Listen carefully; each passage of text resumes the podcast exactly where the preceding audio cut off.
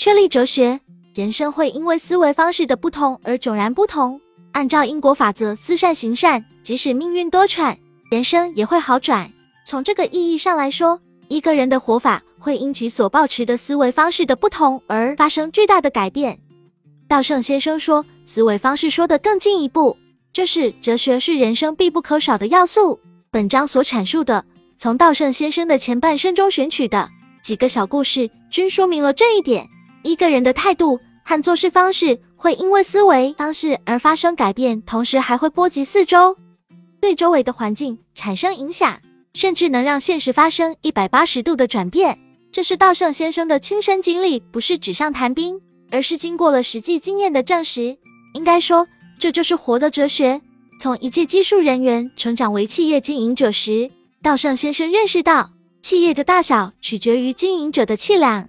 精通财务会计和技术固然重要，但是如果我自身缺乏正确的思想和出色的人生观，就绝对无法让别人追随。要想将企业经营的有声有色，经营者必须提高自己的思想水平、人生观以及哲学境界。于是他下决心把哲学作为根本。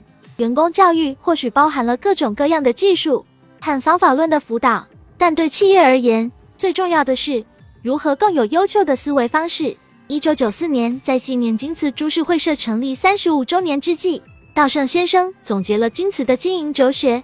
制作了《京瓷哲学手册》，并派发给员工。在《京瓷哲学手册》的开头，稻盛先生这么讲道：“我决心将人心作为根本来经营企业。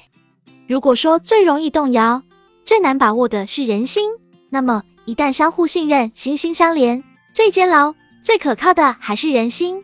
京瓷哲学是实践所得的人生哲学，其根本在于人应该拥有正确的人生态度。”只要在人生中秉持这样的活法，每个人都会幸福，企业也能持续繁荣。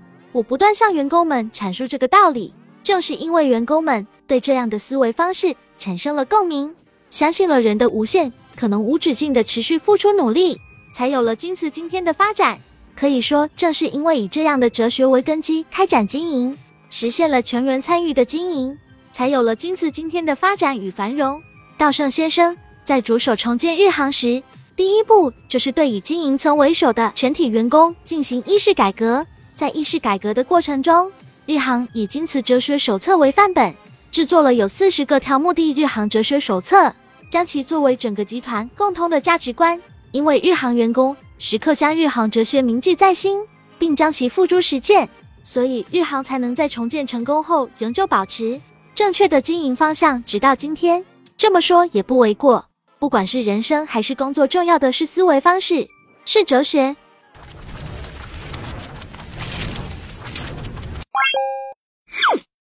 我们书友会希望用十五年时间，带动一亿人读书，改变思维，思考致富，和一千个家庭共同实现财务自由。快来加入我们吧！